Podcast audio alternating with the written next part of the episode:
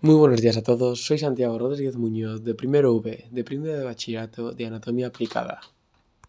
En este nuevo podcast podremos profundizar en un tema un tanto peculiar, la sinusitis. Sin más dilación, comencemos. ¿Sabías que la sinusitis ocurre cuando se acumula líquido en los senos paranasales? Cavidades en la cara que están llenas de aire. Además, esta acumulación de líquido permite que se multipliquen los microbios. La mayoría de las sinusitis son causadas por virus, pero algunas pueden ser causadas por bacterias. Pero, ¿cuáles son sus factores de riesgo? Hay varios factores que pueden aumentar el riesgo de presentar sinusitis, como por ejemplo un resfriado anterior, alergias estacionales, tabaquismo y exposición al humo de segunda mano, problemas estructurales dentro de la cavidad sinusal, por ejemplo, bultos conocidos como pólipos nasales que crecen en el tejido que recubre la nariz y los senos paranasales. Hay que tener en cuenta que el sistema inmunitario debilitado o tomar medicamentos que limitan. Los efectos secundarios pueden variar desde reacciones leves, como un sarpullido, hasta problemas de salud más graves. Estos problemas pueden incluir reacciones alérgicas graves, infecciones resistentes a los antibióticos e infecciones por C. diff, que es una bacteria que puede causar diarrea e incluso dañar gravemente el colon y provocar la muerte. Sin embargo, en algunos casos es necesario el uso de antibióticos.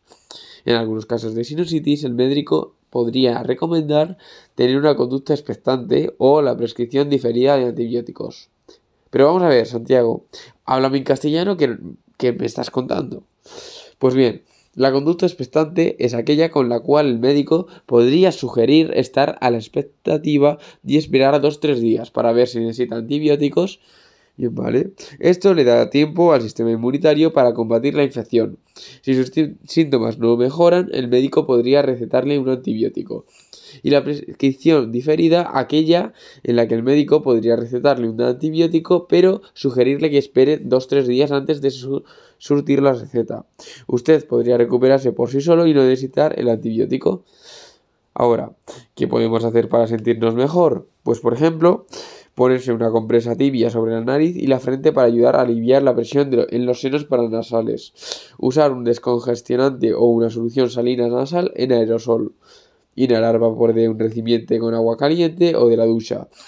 Además, sería preferible que, que, le preguntara a su médico farmacéutico sobre los medicamentos de venta sin receta que pueden ayudarlo a sentirse mejor. Siempre use los medicamentos de venta sin receta según las indicaciones. Y ¿Cómo puedo evitar la sinusitis? Perfectamente manteniéndose sano y manteniendo sanos a los demás, lo que incluye limpiarse las manos, ponerse las vacunas recomendadas como la vacuna contra la influencia y la vacuna antineumocócica, evitar el contacto cercano con personas que estén resfriadas o que tengan otras infecciones de las vías respiratorias superiores, no fumar y evitar el humo de segunda mano, usar un perdón, humidificador limpio para humedecer el área el aire en su casa, perdón, y para y, usar un humidificador limpio para humedecer el aire en su casa. Tener el sistema inmunitario debilitado o tomar medicamentos que lo debilitan. ¿Y qué síntomas presentan? Pues presentan síntomas como por, ejemplo el moqueo, la congestión nasal, el dolor o presión en la cara, el dolor de cabeza, el, el goteo de mucosidad en la garganta, el goteo postnasal, el dolor de garganta, la tos y el mal aliento. Y os preguntaréis, ¿es necesario ir al médico o hay excepciones? Sinceramente, no siempre. Únicamente es necesario ir al médico cuando se padece algunos síntomas graves, como por ejemplo síntomas graves como fuerte dolor de cabeza o facial, síntomas que empeoran después de haber mejorado, síntomas que duran más de 10 días y no mejoran, fiebre que dura más de 3 o 4 días, etc. Además, se debe siempre buscar atención médica si ha tenido varias sinusitis en el último año. Entonces, ¿cuál es su tratamiento?